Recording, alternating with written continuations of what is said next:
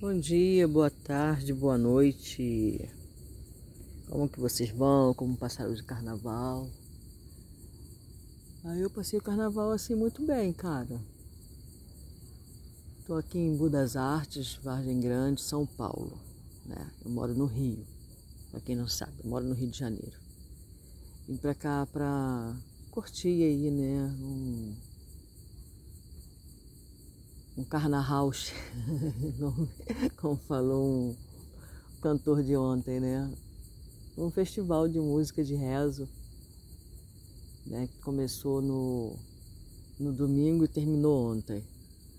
E foi assim uma experiência maravilhosa, o lugar é lindo, eu vou deixar a foto. Eu vi aqui agora um, um pássaro lindo. é um lugar de é uma pousada que nós estamos hospedados, né? Muito bonita.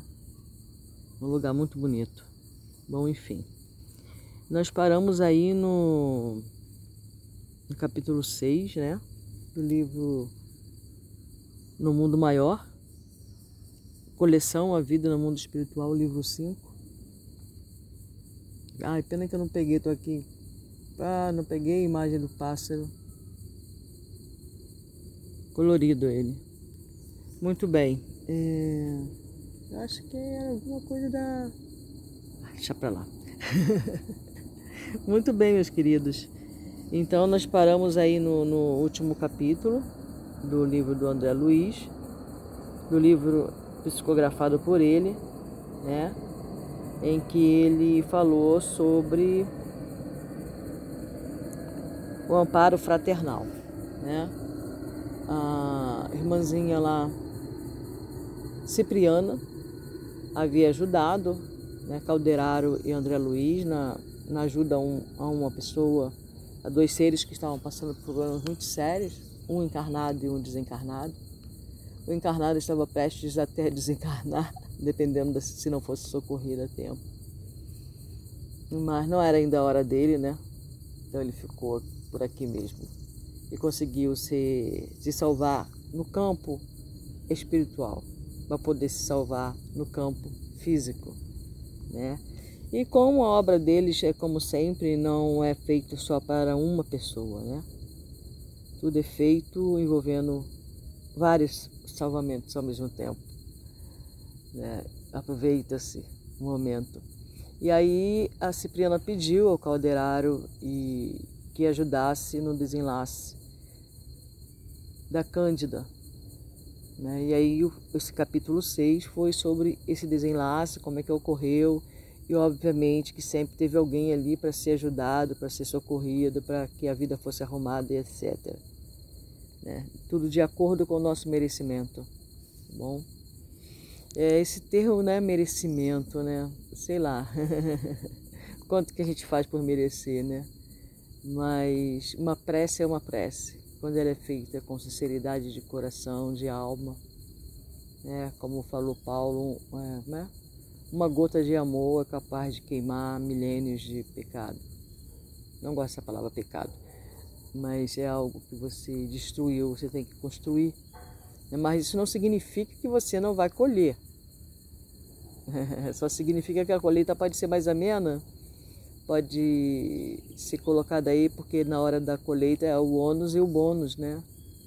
É, ninguém te julga, ninguém em, o universo, ele não, ele, ele cri, Deus criou as leis para que houvesse harmonia. Aí você quebra a lei. Mas você não vai ser punido no sentido de, ah não, ela quebrou a lei, ponto, então vamos puni-la, ponto. Não, tudo é analisado, tudo é visto todo o processo, desde o comecinho até você chegar ao ponto de, de, de quebrar a harmonia né, ou quebrar a lei, existe um processo que você não percebe, mas existe um processo por trás. Está vindo, está vindo, está vindo, até que você chegou àquele ponto ali, ou se deixou chegar àquele ponto. Céu de menos, eles vão analisar ponto por ponto, para que a justiça seja feita e seja dado o que é de César e seja dado o que é de Deus. Ok? Então vamos lá. Capítulo 7. processo redentor. Então nós estamos nesse ponto aí. Retirando-nos do hospital, né? Na noite que precedeu a desencarnação de Cândida, o assistente observou: não temos tempo a perder. Efetivamente, o trabalho de socorro à prezada enferma absorvera-nos algumas horas. Nosso esforço, continuou o prestimoso amigo, tem por especial escopo impedir a consumação dos processos tendentes à loucura. Né? O que, que vem a ser escopo? Escopo. Local bem determinado a que se aponta para atingir. Alvo, mira. Tá? Pode ser também é, objetivo, propósito, ok? Então vamos à leitura. Tem por especial escopo impedir a consumação dos processos tendentes. Tendência não significa efetividade, efetivamente. Tendentes à loucura. Nós todos temos tendência. Quando a gente quebra a lei, quando a gente desarmoniza o ambiente, tanto nosso ambiente mental quanto o nosso ambiente físico, o ambiente familiar, né? Nós estamos loucos. Porque como que alguém faz mal a si mesmo, né? E a outrem? Mas é isso, nós estamos é, parcialmente. É, naquele momento é um momento de loucura, né? Quando eu perco a estribeira, como eu costumo falar, quando eu fico com raiva, quando, quando eu, eu, eu, eu crio um ambiente, eu atraio, eu baixo minha densidade, eu estou entrando num estado de loucura, segundo a visão né, do Espiritismo. A rede de amparo espiritual, nesse sentido, é quase infinita. Quer dizer, mesmo que você esteja no processo de loucura, você tem sempre amparo. Basta orar. A, a positiva declaração de desarmonia mental constitui sempre o término de longa luta. Claro está que não incluímos aqui os casos puramente fisiológicos, mormente tratando-se da invasão da sífilis na matéria cerebral. Então, essa desarmonia mental pode ser causada pela sífilis. Tá bom? Reportamos-nos aos dramas íntimos da personalidade prisioneira da introversão, do desequilíbrio, dos fenômenos de involução, das tragédias passionais, episódios esses que deflagram no mundo aos milhares por semana. Das esferas imediatas à luta do homem vulgar, onde nos achamos presentemente, são inúmeras as organizações socorristas dessa natureza, né? Então, aquela história de que nunca, nunca, nunca estamos sós. É ler do engano, você achar que está fazendo alguma coisa escondida, que ninguém sabe, que ninguém viu, que não tem testemunha. Sim. Tem olhos para todos os lados.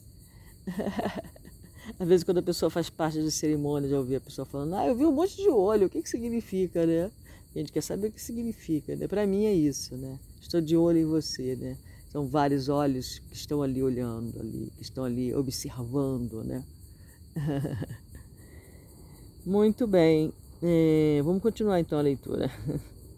Nas esferas imediatas à luta do homem vulgar, onde nos achamos presentemente, são inúmeras as organizações socorristas dessa natureza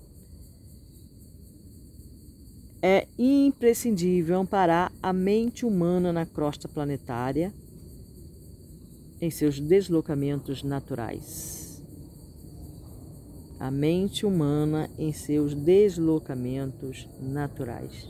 A vasta escola terrestre exige incessante e complexa colaboração espiritual Indubitavelmente, a divina sabedoria não se descuidou da programação prévia de serviço neste particular.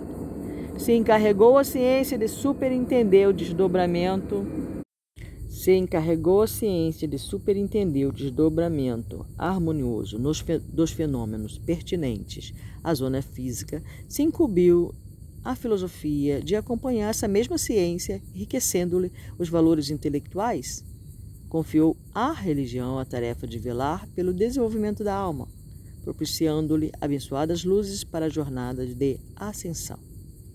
A crença religiosa, todavia, mormente nos últimos anos, né? Últimos anos é lá para 1900 alguma coisa, tem se revelado incapaz de tal cometimento.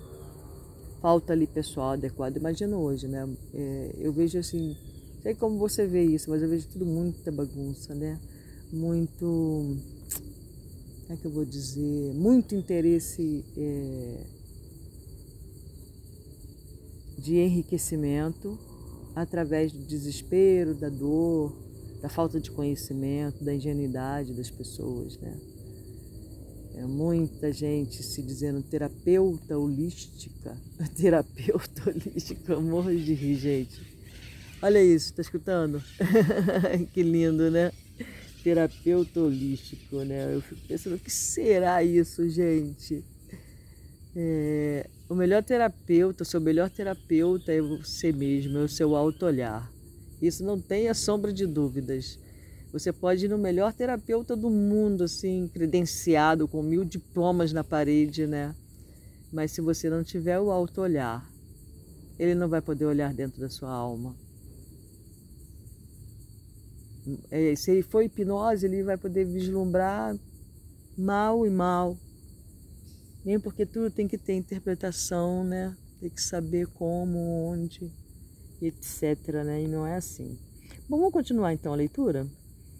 É, enquanto a edificação científica no mundo se apresenta qual árvore gigantesca, abrigando em seus ramos refertos de teorias e raciocínios, as inteligências encarnadas, a religião, subdividida em numerosos setores da ideia de erva raquítica isso naquele tempo, né? Hoje, então, não, não, o campo está seco, né? Porque tanta gente oferecendo milagres, né? É, curas rápidas.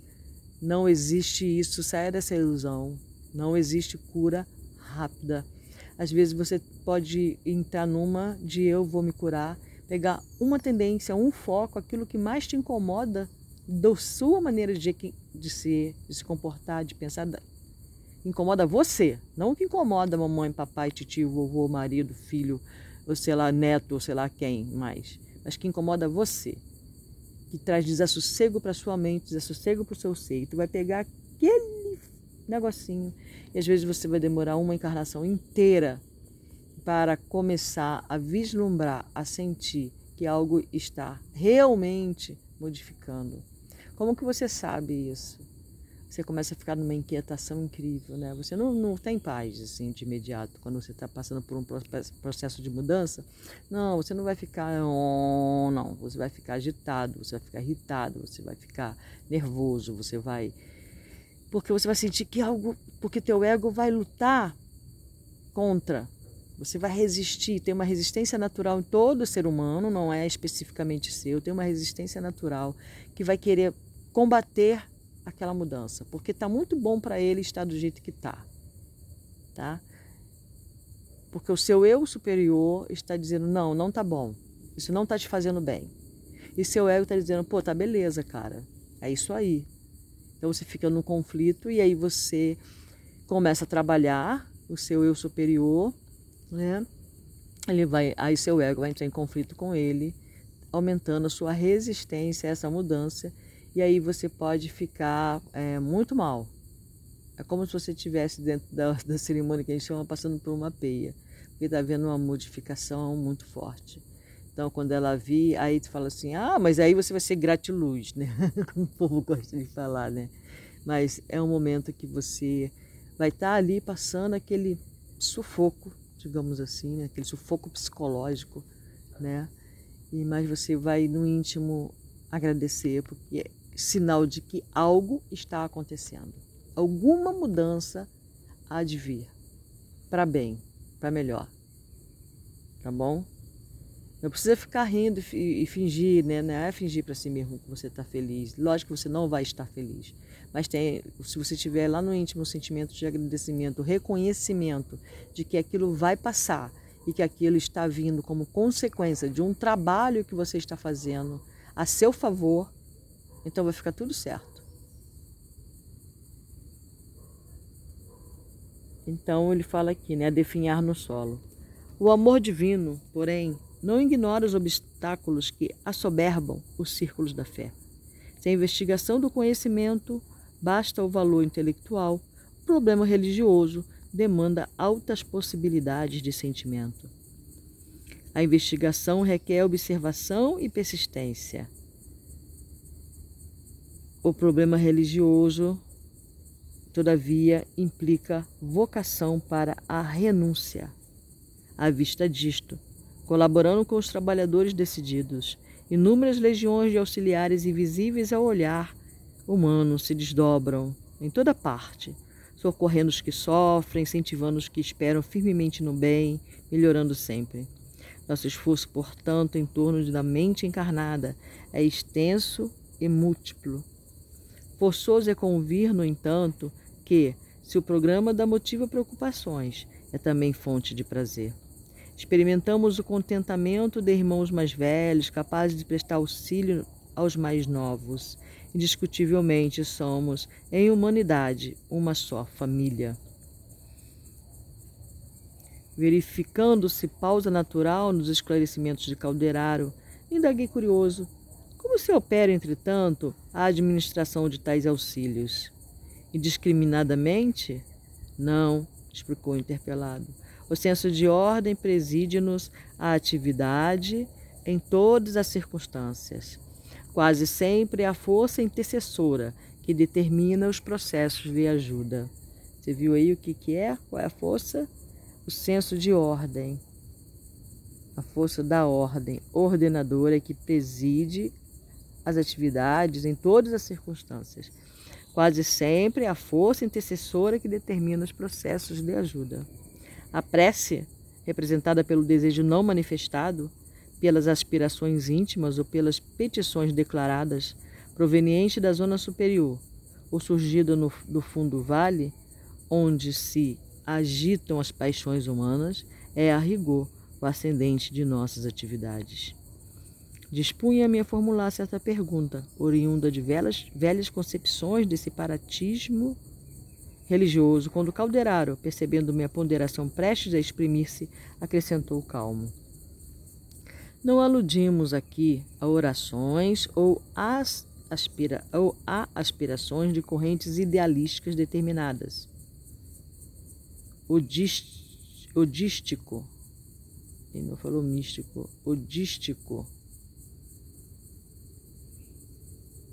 o pensamento, né, expresso em dois versos, seria formado de duas séries opostas ao longo de um eixo comum.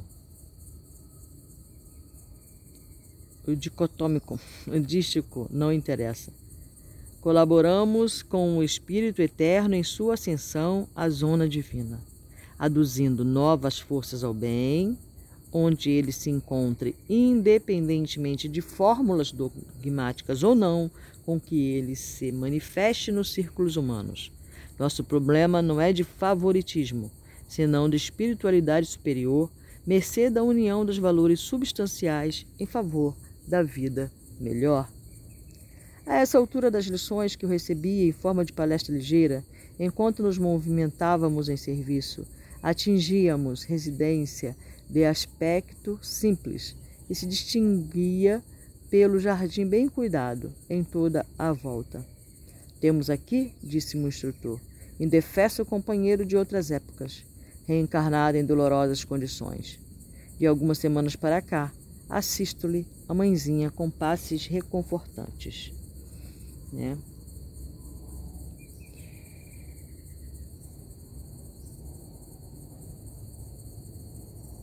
Em virtude da horrível estrutura. Nossa, se for o que eu estou pensando, vai ser chocante, hein, gente?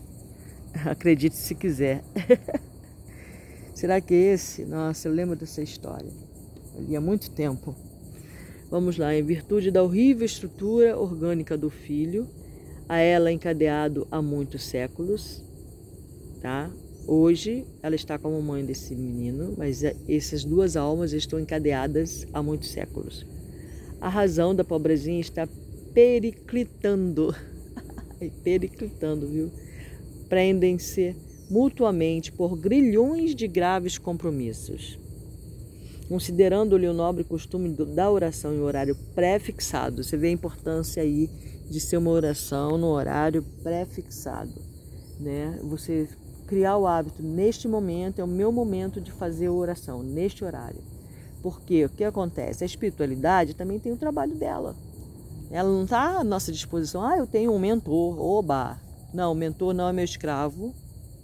O mentor não está à minha disposição para a hora que eu bem entender. Ele vem me socorrer caso eu precise urgentemente, no momento da minha vida de socorro, ele se apresenta. Mas ele não vai vir, não vai estar à minha disposição para eu dar um estalar de dedo e ele aparecer como se fosse um mordomo. Tá? Não, ele não, não é assim que funciona. Então, daí você ter um horário pré-fixado para fazer uma leitura, um horário pré-fixado para fazer uma oração, para fazer um rezo, para fazer a sua ritualística que seja, né? mas é sempre bom você ter um horário, porque aí o mundo espiritual fica avisado. Neste horário, a fulano ou fulano de tal está em oração e está nos chamando, né? Ele nos convidou para estar junto dele neste momento. Então, nem precisa chamar necessariamente. Quando você já entra ali naquele ambiente, quando você já senta para fazer, quando você já intencionou, quando você já se preparou para fazer aquele rezo, já estão ali, te aguardando. Chegam primeiro, porque o caminho é mais rápido. Muito bem, ou naquele templo que você vai, né, uma vez por semana, que seja, tá bom? Valemos-nos dessas ocasiões para vir-lhe em amparo. Admirando a ordem instituída para os quefazeres de nosso plano, e que transparecia nas mínimas ações, silenciosamente acompanhei Calderaro ao interior doméstico. Em rápidos minutos achávamos em pequena câmara, onde magro doentinho repousava choramingando. Não, não é aquele caso que eu pensei. Cercavam-no duas entidades, tão infelizes quanto ele mesmo pelo estranho aspecto que aparentavam. O menino enfermo inspirava piedade. Né? E a gente pensa né, que do lado de uma criança tem sempre anjos né, tocando harpas. Não é assim. Porque nós um dia estivemos neste processo de vida com a forma de uma criança. Mas nosso espírito não é uma criança é só para é, uma representação do renascimento, né? de uma nova chance, digamos assim. Nós temos que, nessa forma que não dá para você simplesmente se jogar dentro dela e ela já está andando e feliz da vida, não, não é assim. Ou infeliz. vamos lá. Admirando a ordem instituída, vamos lá. Em rápidos minutos achavam em pequena câmara, onde magro doentinho repousava choramingando. Cercavam-no duas entidades tão infelizes quanto ele mesmo, pelo estranho aspecto que apresentavam. O menino enfermo inspirava piedade. É paralítico de nascença, primogênito de um casal aparentemente feliz, e conta oito anos na existência nova, informou o calderário, indicando-o. Não fala, não anda, não chega a sentar-se, vê muito mal quase nada houve da esfera humana. Psiquicamente, porém, tem a vida de um sentenciado sensível. Eu acho que é ele mesmo, é porque eu estou com, com a ideia de que ele estava em outro lugar, porque faz tanto tempo que eu li, mas eu acho que é essa história mesmo. Uh, psiquicamente, porém, tem a vida de um sentenciado sensível. Psiquicamente, eu vou ler de novo, tá? Porque eu faço dessas. porém, tem a vida de um sentenciado a cumprir severa pena, lavrada em verdade por ele próprio, é sempre por nós mesmos, né? Há quase dois séculos, decretou a morte de muitos compatriotas numa insurreição civil. Valeu-se da desordem político-administrativa para vingar-se de desafetos pessoais, semeando ódio e ruínas. Viveu nas regiões inferiores, apartado da carne, inomináveis suplícios. Inúmeras vítimas já lhe perdoaram os crimes. Muitos, contudo, seguiram-no, obstinadas, anos afora. A Malta, né, bando, né, é, seria o bando,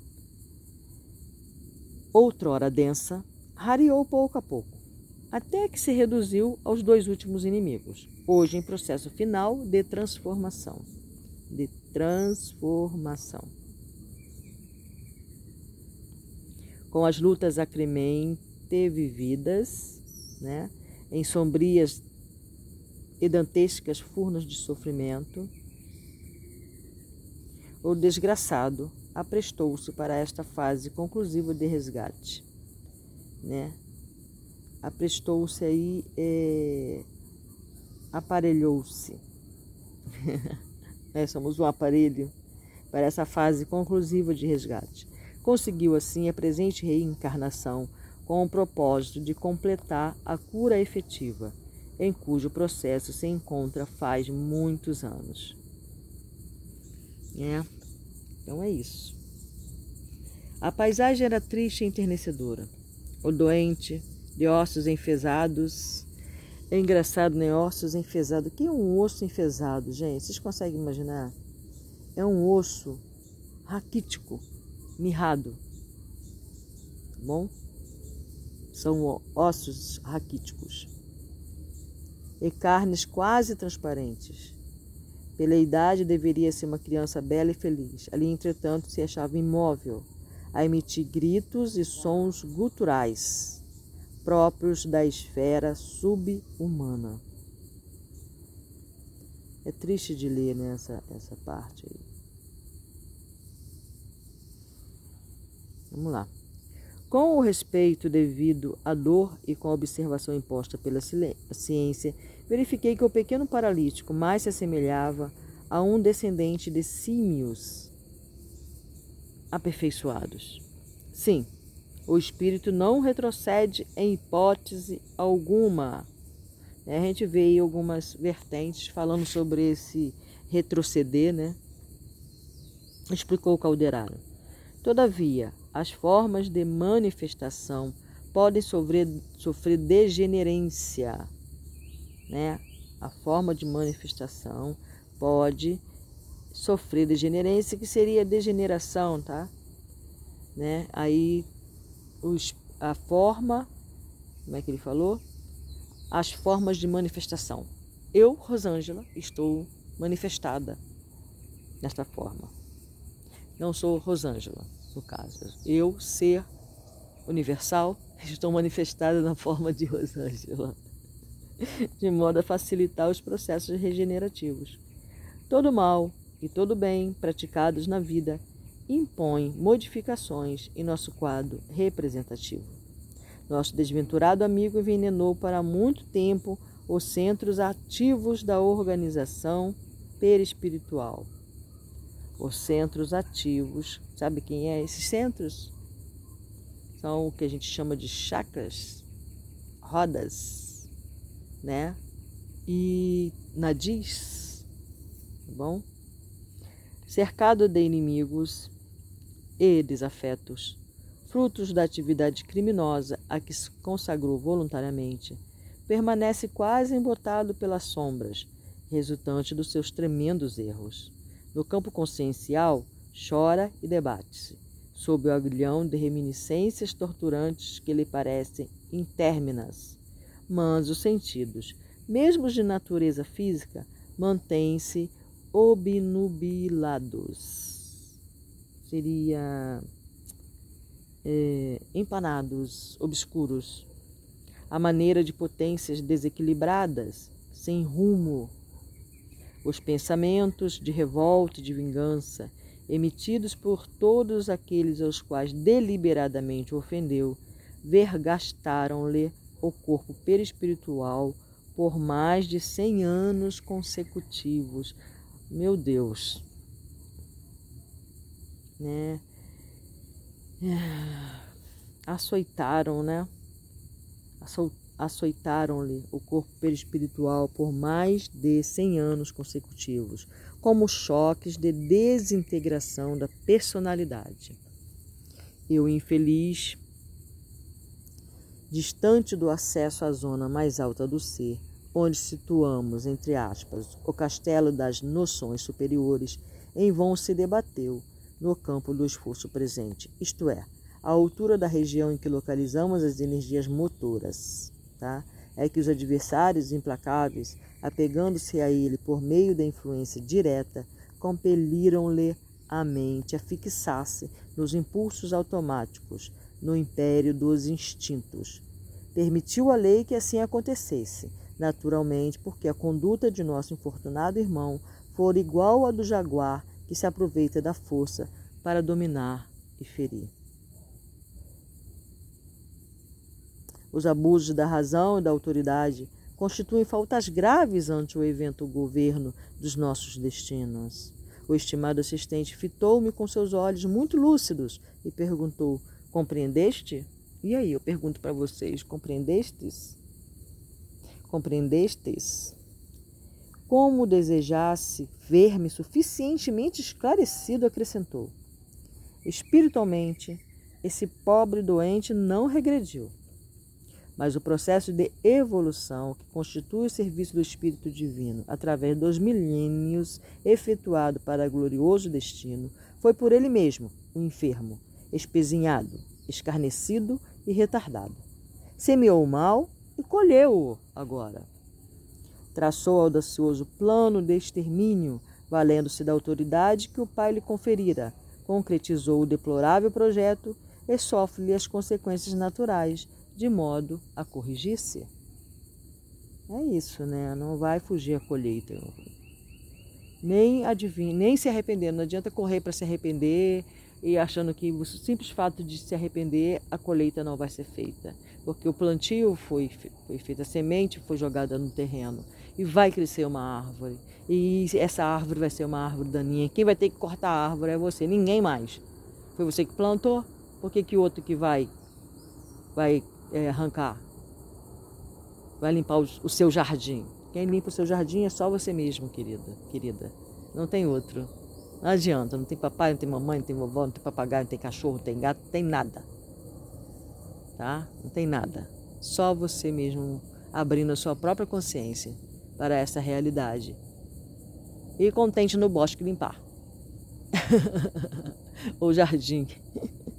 Já passou a pior fase. Presentemente já se afastou do maior número de inimigos. Imagina, né? Já passou a maior fase está nesse estado. Presentemente já se afastou do maior número de inimigos, aproximando-se de amoroso coração materno que auxilia a refazer-se ao término de longo curso de regeneração.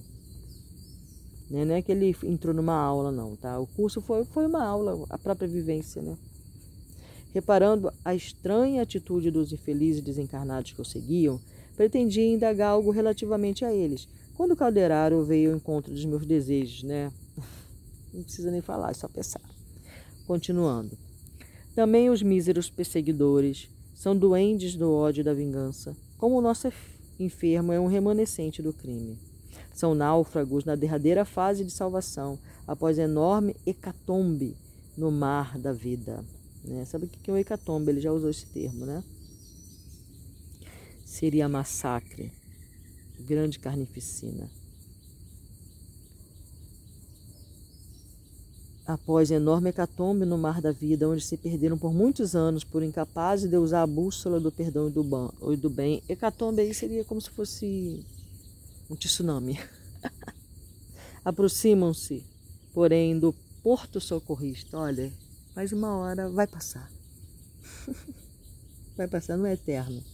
Voltarão ao sol da existência terrestre por intermédio de um coração de mulher que compreendeu com Jesus o valor do sacrifício. Em breve, André, consoante o programa redentor já delineado, ingressarão neste mesmo lar na qualidade de irmãos do antigo adversário. Gente, eu não consigo imaginar isso. Mas eles vão reencarnar como irmãos desse ser aí. Vamos lá. Chegado esse tempo, a força do perdão restituirá a nosso doente a liberdade. Largar a ele qual pássaro feliz este mirrado corpo físico, sufocante cárcere do crime e suas consequências, no qual se debateu por quase dois séculos. Até lá, importa zelar com empenho pela valorosa mulher, que é essa, vestalina senhora deste lar, em quem as forças divinas respeitam a vocação para o martírio, por iluminar a vida e enriquecer a obra de Deus.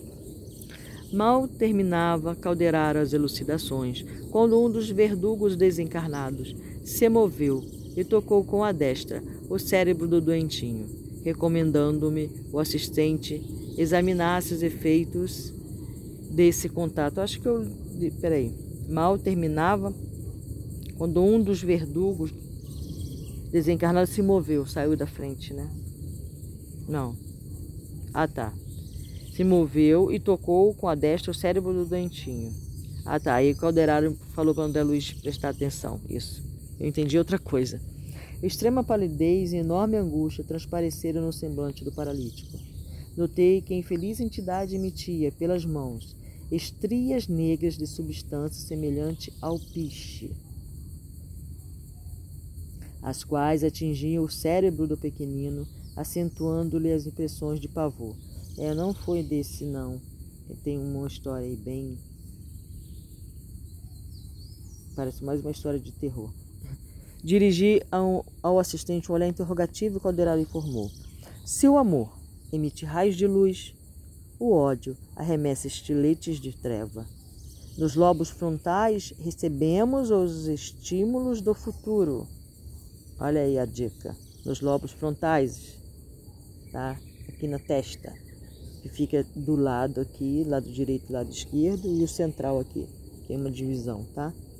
Nos lobos frontais recebemos os estímulos do futuro, no córtex abrigamos as sugestões do presente.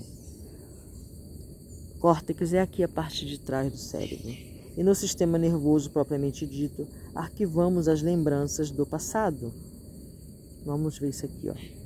Nos lobos frontais, o que que acontece? Recebemos estímulo do futuro. No córtex, abrigamos as, sugestões do presente. E no sistema nervoso, propriamente dito, arquivamos as lembranças do passado. Eu estou relendo mesmo. Nosso pobre amigo está sendo bombardeado por energias destrutivas do ódio na região de serviços do presente, que é onde? Córtex. Muito bem. isto é, em suas capacidades de crescimento, de realização e de trabalho nos dias que correm. Tal situação, derivante da culpa, compele-o a descer mentalmente para a zona de reminiscências do passado, que é onde o sistema nervoso, onde o seu comportamento é inferior raiando pela semi-inconsciência dos estados evolutivos primitivos. Esmagadora maioria dos fenômenos de alienação psíquica procede da mente desequilibrada. Isso é vero, né, meu? Repara o cosmo orgânico. O dentinho da aflição em que se mergulhara passou a contorções, evidenciando todos os característicos da idiotia clássica os órgãos revelavam agora estranhos deslocamentos. O sistema endócrino patenteava indefiníveis perturbações. Compadecido, inclinou-se o instrutor sobre o doente e esclareceu. Os raios destrutivos alcançam-lhe a zona motora, provocando a paralisação dos centros da fala, dos movimentos, da audição, da visão e do governo de todos os departamentos glandulares. Na verdade, essa dolorosa situação tornou-se crônica pela repetição dessa ocorrência milhares de vezes em quase duas centenas de anos. Fez intervalo significativo e tornou: Examina a conduta do enfermo. Fixando a mente na extrema região dos impulsos automáticos, seu padrão de comportamento é efetivamente sub-humano volta a viver estados primários, dos quais a individualidade já emergiu há muitos séculos. Em outros casos menos graves, a medicina atual vem utilizando a terapêutica do choque, a maneira do experimentador que investiga nas sombras, examinando efeitos e ignorando as causas. Cumpre-nos, no entanto, reconhecer que o belo esforço da psiquiatria moderna merece o maior carinho de nossas autoridades espirituais que patrocinam os médicos diligentes e devotados, orientando-nos para o bem comum, simultaneamente diversos centros culturais.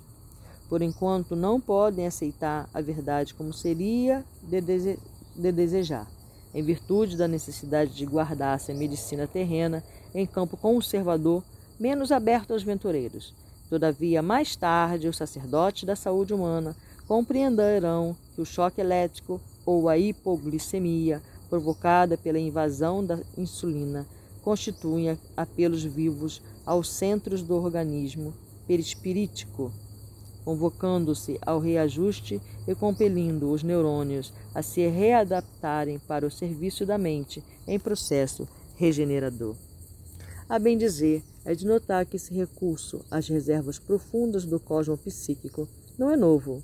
Outrora, as vítimas da loucura eram conduzidas a postos de víboras, a fim de que a, abor... a o quê? A aborrível. Vamos lá, gente, ver o que é aborrível. Ah, meu Deus, saí do livro. então vamos lá, né? A fim de que a aborrível é aborrecimento, comoção, comoção, operasse a transformação súbita da mente desequilibrada.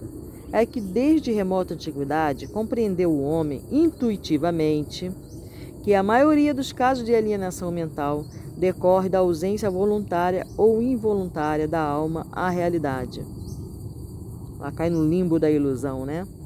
E em nosso campo de observação mais clara, podemos adir que todo desequilíbrio promana do afastamento da lei todo, ele não falou algum, ele falou todo, todo desequilíbrio. Seja ele na ordem mental, seja ele na ordem orgânica, todo desequilíbrio promana do afastamento da lei. Silenciou o calderário por alguns instantes, em seguida indicou o pequeno, acentuando. Nesse caso, porém, o choque aplicado pela ciência dos homens não surtiria vantagem alguma. Estamos perante o eclipse total da mente, pela total ausência da lei com que se conduziu o interessado no socorro. A retificação aqui reclama tempo. As águas pantanosas do mal, longamente represadas no coração, não se escoam facilmente.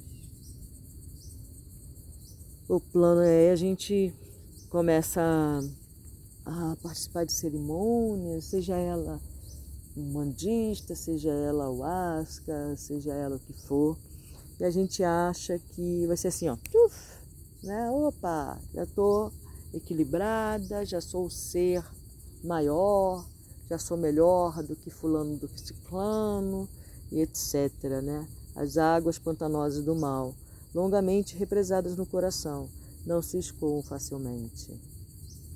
O plano mental de cada um de nós não é vaso de conteúdo imaginário, é repositório de forças vivas,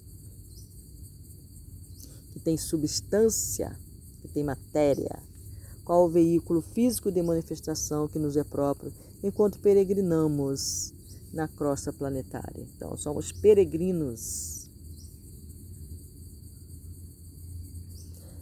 Não estamos, porém, cientificamente falando, indaguei, diante de um caso típico de mon... Ah, hoje em dia não usa esse termo mongolismo, né? Isso era mil alguma coisa, né? Não usa-se mais esse termo mongolismo.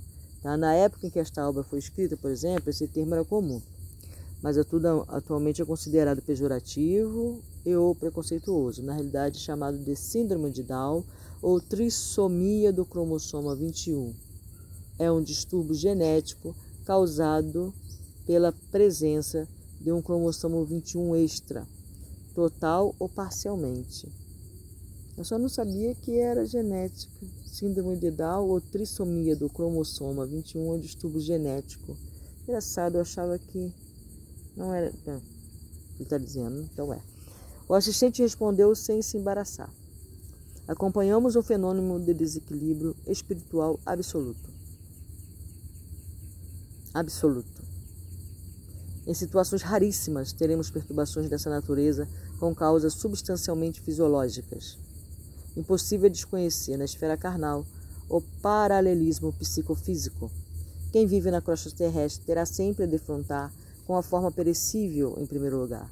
Daí não podemos excluir da patologia da alma o envoltório denso, nem menosprezar a colaboração dos fisiologistas abnegados que atentos se dedicam às investigações da fauna microscópica, do reajustamento das formas, do quadro dos efeitos. Não nos esqueça, contudo, que analisamos agora o domínio das causas. O desvelado amigo parecia disposto a prosseguir, dilatando-me os conhecimentos a respeito do assunto, quando ouvimos passos de alguém que se aproximava. Certo, a dona da casa vinha ao aposento da criança à procura do socorro da oração. Concluiu Calderar apressadamente. Nossos companheiros da medicina humana batizam as moléstias mentais como lhes apraz, detendo-se nas questões da periferia, por distraídos dos problemas fundamentais do espírito. Relativamente aos assuntos científicos, conversaremos amanhã, quando prestaremos assistência a jovem amigo. Nesse momento, a mãezinha, que ainda não contava 30 anos, acercou-se do enfermo, sem se dar conta de nossa presença espiritual. Estacou tristonha, de pé junto ao berço, afagando-lhe a fronte. É, aljofrada de suor, ao termo das contorções finais. Afastou a coxa rendada, levantou-o cuidadosa e abraçou, ungindo-o com o mais terno dos carinhos. O menino aquietou-se. Logo após, a genitora entrou a orar, banhada em lágrimas, afigurando-se-me um cisne da região espiritual a desferir maravilhoso cântico. Enquanto Calderara operava, reparando-lhe as forças nervosas em verdadeira transfusão de fluidos sadios que o dedicado colaborador transferia de si próprio, eu, de minha parte, acompanhava com vivo, vivo interesse a prece maternal. A jovem senhora entremeava de ponderações humanas a cordial rogativa. Por que não a ouvia o Senhor nos altos céus, permitindo um milagre que restituísse o filhinho ao equilíbrio tão necessário? Casara-se havia nove anos, sonhando um jardim doméstico repleto de rebentos felizes.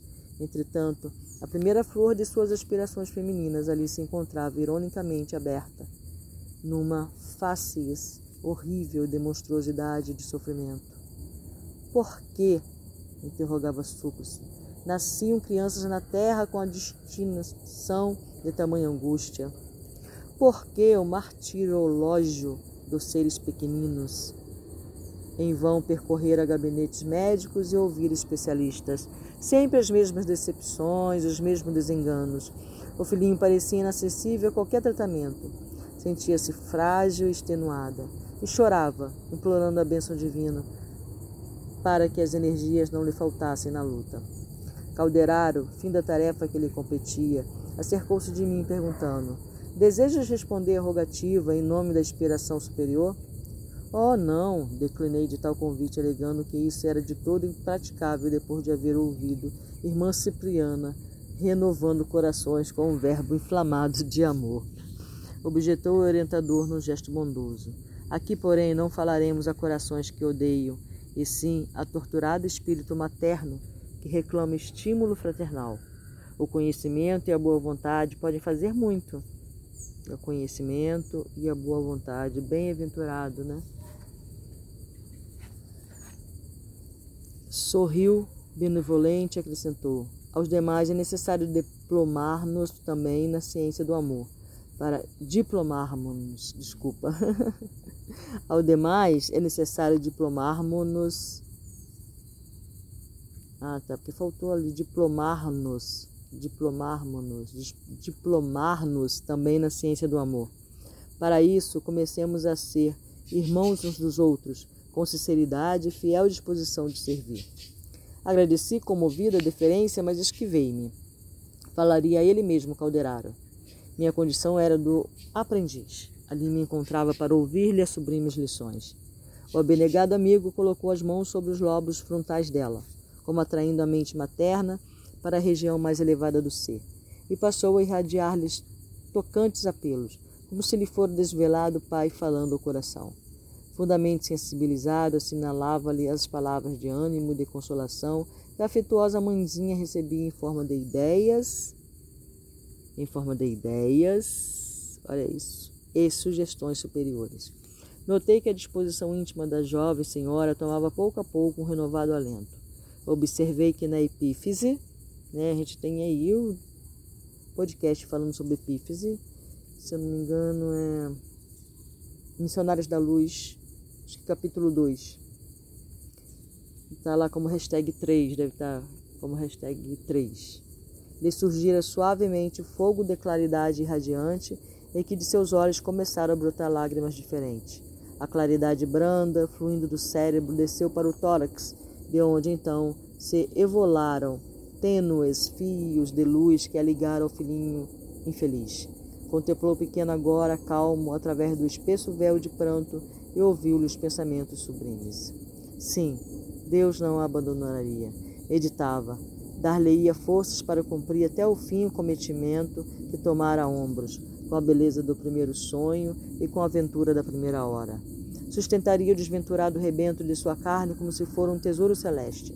Seu amor avultaria com os padecimentos do filhinho muito amado. Seus sacrifícios de mãe seriam mais doces toda vez que a dor visitasse com maior intensidade. Não era ele mais digno de seu devotamento e renúncia pela aflitiva condição em que nascera? Os filhos de antigas companheiras eram formosos e inteligentes, como botões perfumados da vida, prometendo infinitas alegrias no jardim do futuro. Também seu pequenino paralítico era belo, necessitando, porém, de mais blandícia e arrimo. Saberia Deus por que viera ele ao mundo sem a faculdade da palavra e sem manifestações de inteligência. Não lhe bastaria confiar no Supremo Pai? Serviria ao Senhor sem indagar. Amaria seu filho pela eternidade. Morreria, se preciso fora, para que ele vivesse.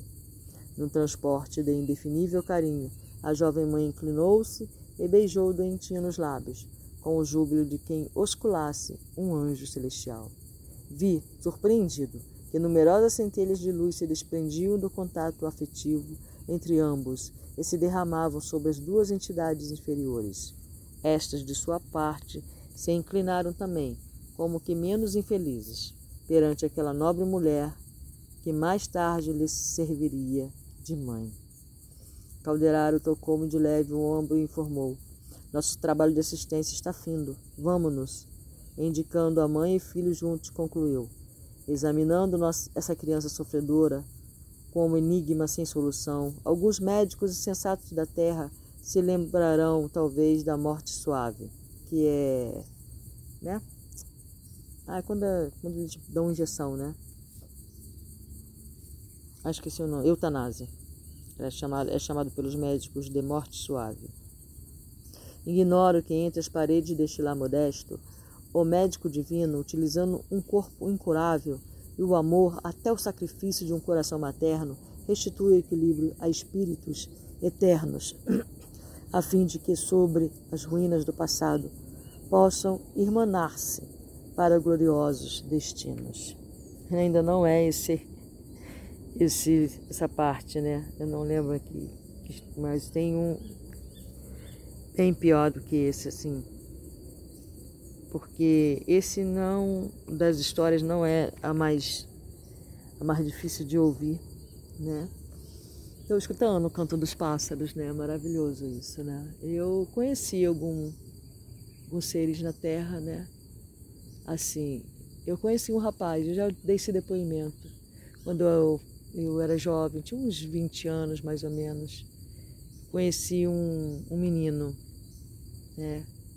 devia ter sei lá, beirando essa idade, não dava para definir a idade dele, em que ele andava se arrastando, né, apoiando a mãozinha, né, no chão e ele dava impulso para andar, mesmo com as duas mãos também é, atrofiadas, tortas, né, ele, ele, os olhos dele eram eram vesgo, ele era vesgo, né, ele não conseguia falar direito mas a aparência dele física, assim, o rosto, o rosto né? O rostinho dele eu achava bonitinho.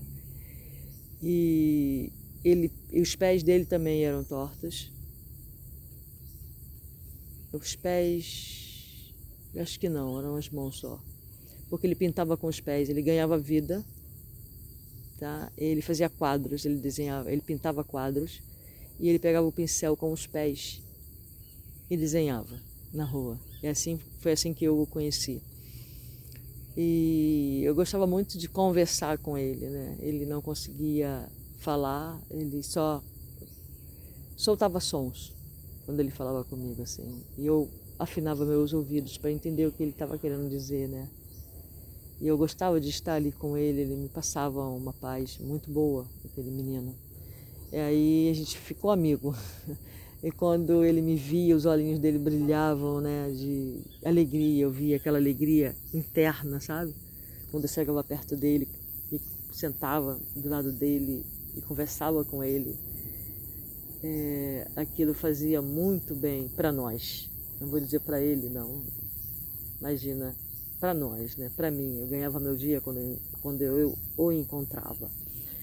Também conheci um rapaz, eu tinha uns 15 anos, é, que era meu vizinho, e ele todo dia pegava sol, né, de cadeira de rodas.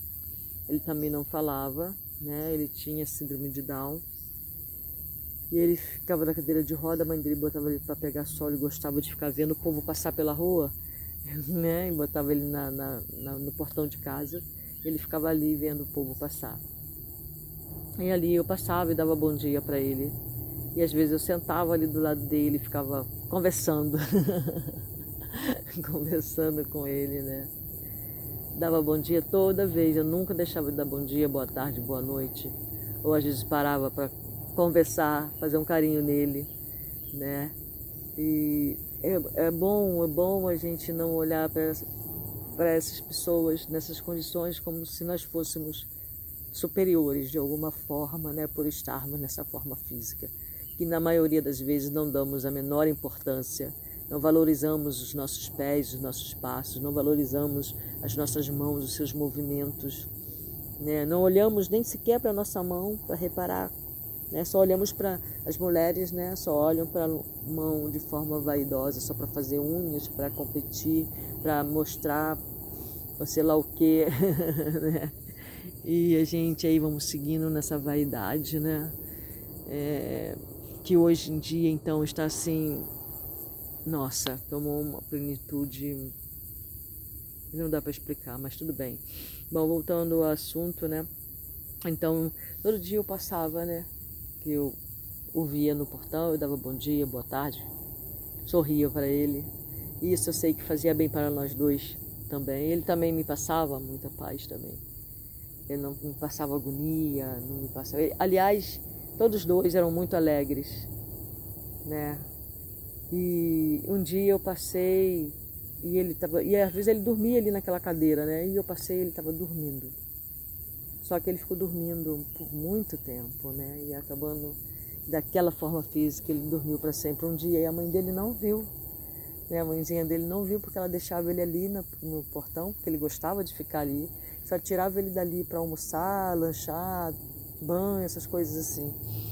E ele ficava às vezes a tarde inteira ali, naquele portão, olhando o povo passar. E naquele dia ele veio a óbito.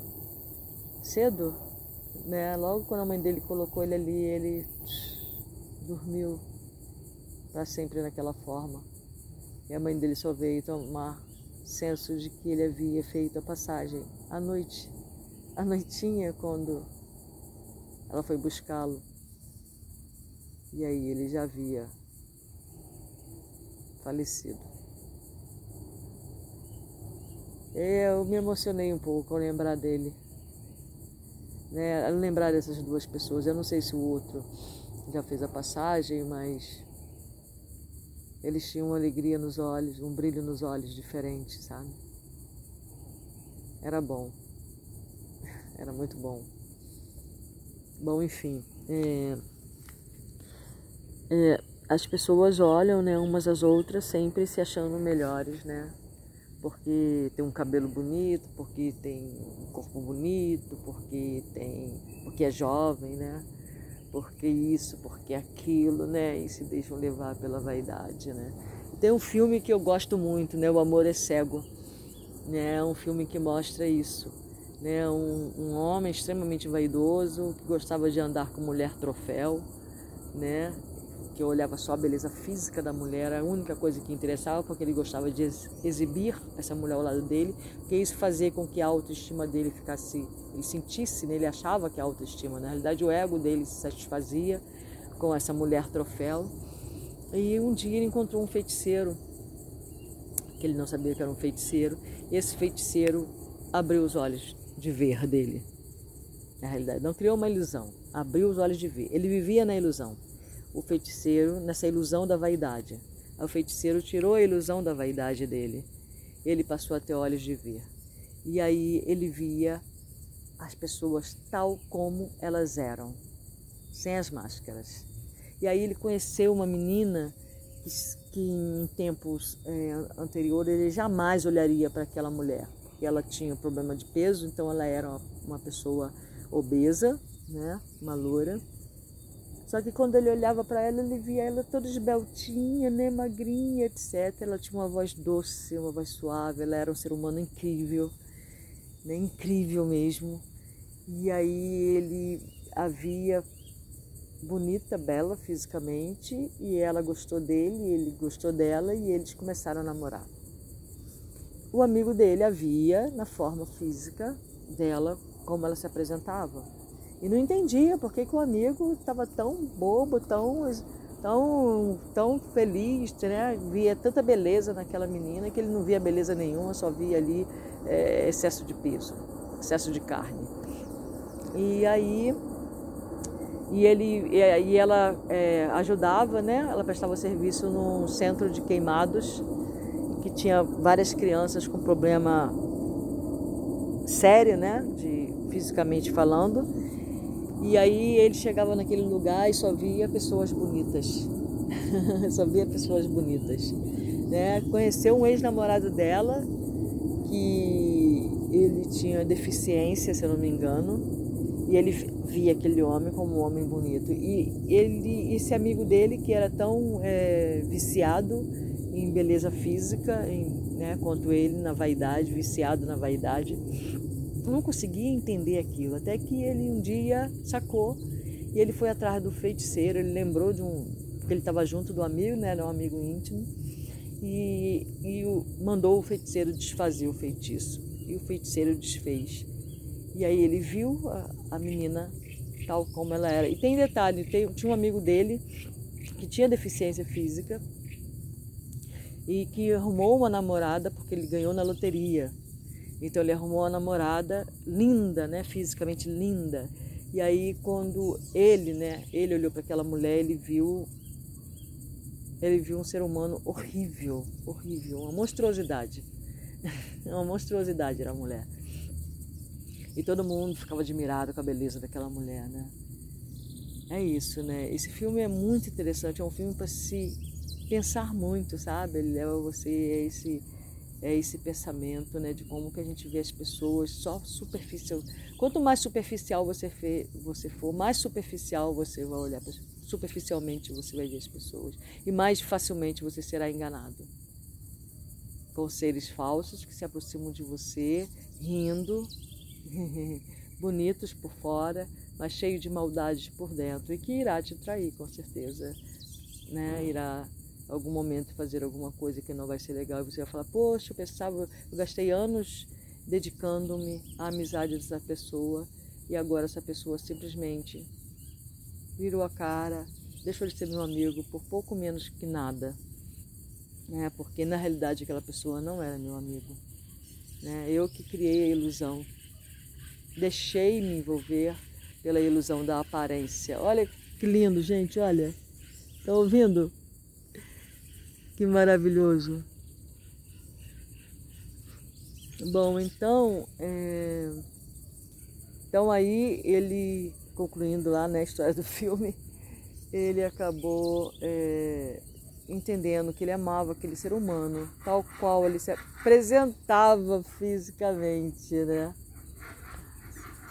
E aí ele foi nesse processo quando ele descobriu, né, que ele entre aspas estava tinha sido enganado, na realidade. Aí ele estava fora do engano, né? Ele foi no hospital de queimados e viu aqueles seres todos deformados fisicamente pelo fogo, né? Ele levou um susto e aquilo mexeu intimamente com ele de uma forma tal que não dá para medir, incomensurável, né? E aí ele se transformou num outro ser pela força. Muito bem, pelo amor. Falei pela força das circunstâncias. Mas ele se tornou num ser amorável, né? Num ser que passou a ver a vida com outros olhos, que foi com os olhos do amor. Não tem maneira de olhar mais bonita do que essa. Então é isso. Estou terminando aqui minha leitura. Escutar aí os pássaros, que maravilhoso. Maravilhoso, né? Eu vou colocar na, na imagem do podcast de hoje. Louvado seja Deus, para sempre seja louvado.